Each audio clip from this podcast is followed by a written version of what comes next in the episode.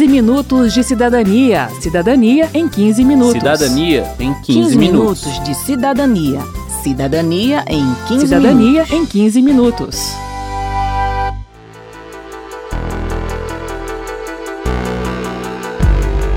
Sigilo de 100 anos, eu tenho certeza de que você ouviu nos últimos tempos alguma coisa sobre isso. Mas você sabe em que situações uma informação pode ficar velada por tanto tempo? Na verdade, o sigilo é uma exceção dentro de uma lei que busca transparência, a Lei de Acesso à Informação.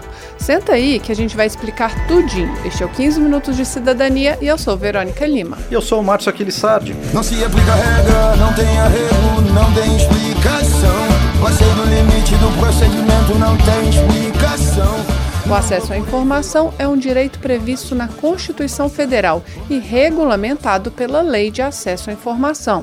A gente está falando aqui de dados sobre o governo, seus programas, ações, projetos, obras e gastos. A política que essa lei busca consolidar é a da transparência. Pensa nessa imagem. É como se as portas, paredes e janelas dos prédios públicos fossem todas de vidro, transparentes, para que todo mundo pudesse ver o que se passa lá dentro. Por isso, o deputado Reginaldo Lopes, do PT de Minas Gerais e autor do projeto que deu origem à Lei de Acesso à Informação, defende que a LAI, como ela ficou conhecida, é o instrumento mais eficiente de combate à corrupção do Estado brasileiro. A lei é, com certeza, o melhor instrumento de exercício pleno da cidadania do povo brasileiro, é o melhor instrumento para consolidar o Estado de Direito democrático, é o melhor instrumento para o jornalismo investigativo, é o melhor instrumento para a cidadania das pessoas, instrumento para elaborar as políticas públicas com critério. E é um instrumento de combate à corrupção mais eficiente do Estado brasileiro.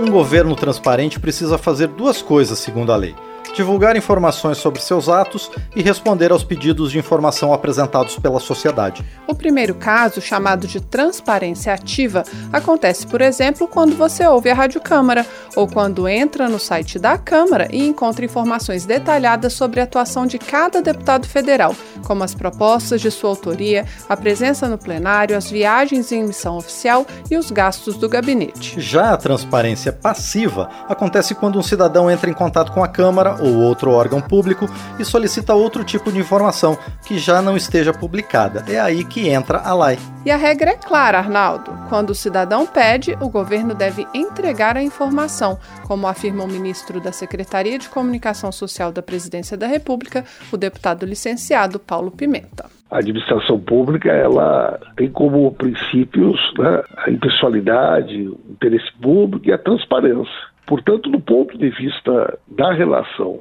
da sociedade com o Estado, a regra é que toda informação ela seja pública e transparente.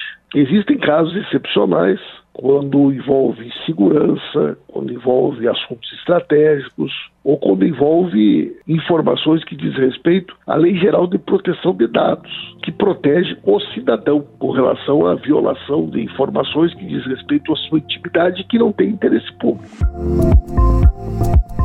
Para entender a exceção, que é o sigilo, precisamos entender a regra. Então bora lá. Qualquer cidadão de qualquer idade ou nacionalidade pode pedir uma informação pública. Empresas, organizações e outras entidades jurídicas também. Não é preciso justificar o pedido, que pode ser apresentado a órgãos dos três poderes executivo, legislativo e judiciário das três esferas de governo: municipal, estadual e federal.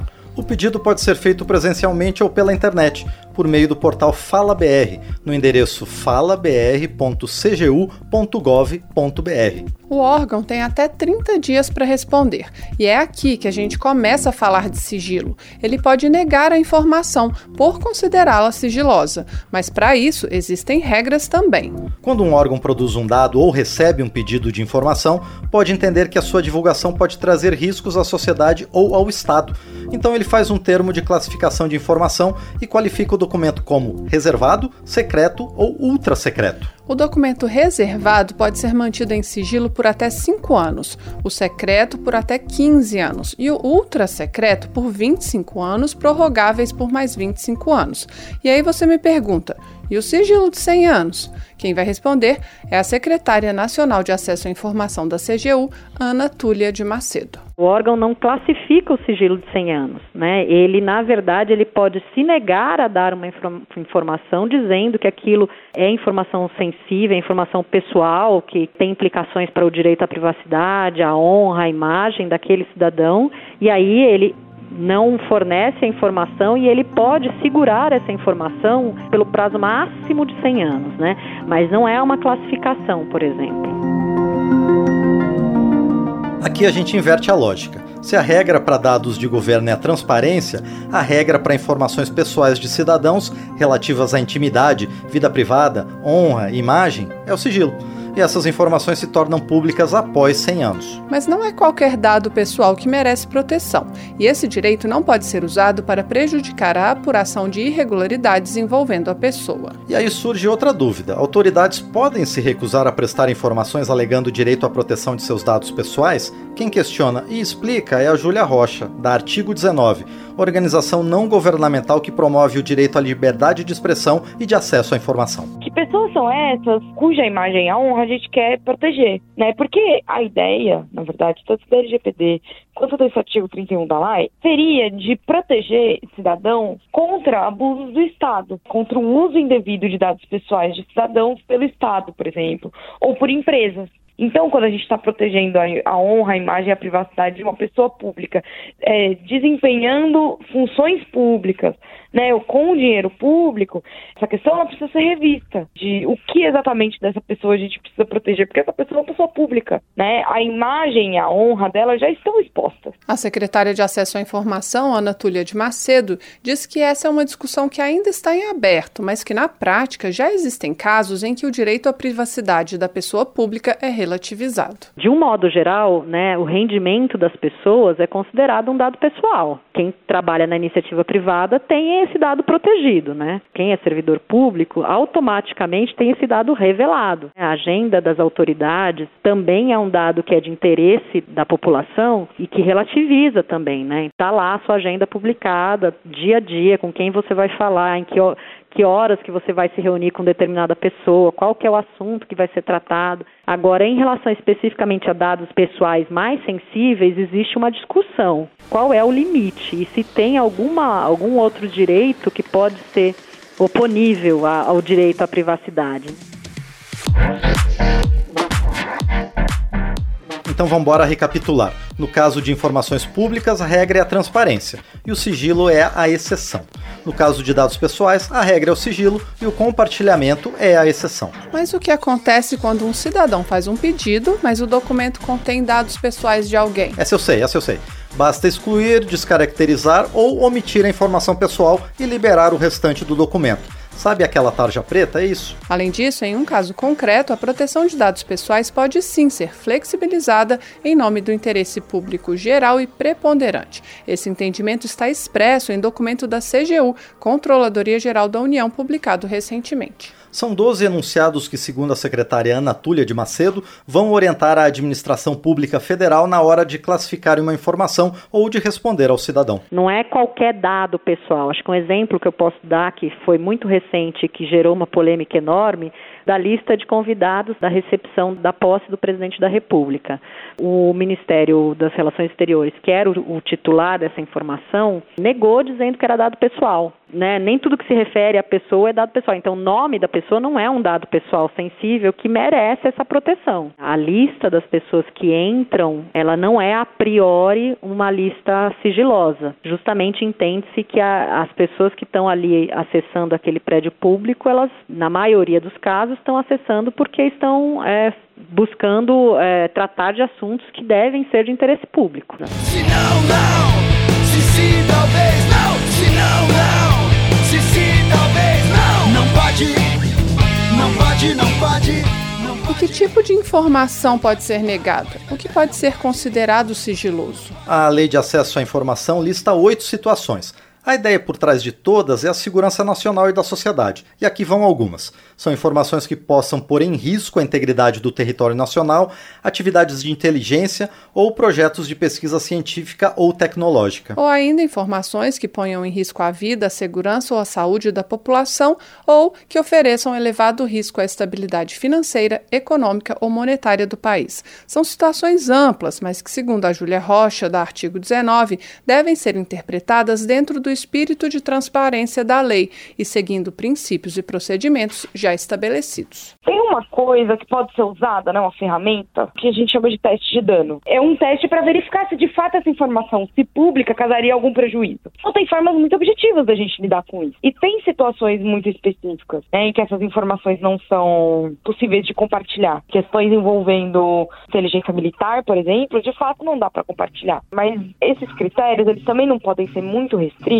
porque senão a gente tira uma flexibilidade necessária da própria lei de acesso à informação para o bem do cidadão. Não é todo servidor público que pode classificar uma informação em grau secreto ou ultra secreto. Quanto mais sigiloso, mais alta a hierarquia do posto. E também não é qualquer um que pode rever a classificação de um documento. Para entender isso, vamos voltar às etapas do pedido de informação. Se o órgão negar o pedido por qualquer motivo, o cidadão pode apresentar recursos em quatro instâncias. As duas primeiras são dentro do próprio órgão que negou o pedido, primeiro para o chefe imediato de quem negou e depois para a autoridade máxima do órgão. A terceira instância é a CGU, que não pode rever uma classificação de sigilo, mas pode dialogar com o órgão recomendando que ele faça isso. E quando não há classificação de sigilo e a negativa se dá por outro motivo, a CGU pode sim determinar que o órgão forneça a informação. A secretária Ana Túlia dá um exemplo. Acho que o caso talvez mais emblemático do, das últimas semanas tenha sido o caso do processo administrativo de disciplinar do ex-ministro Pazuello. É, a determinação que saiu daqui da CGU saiu nesses termos. Determina ao, ao órgão recorrido, que no caso era o Comando do Exército, que entregue a íntegra do processo aos recorrentes, que eram vários jornalistas, né?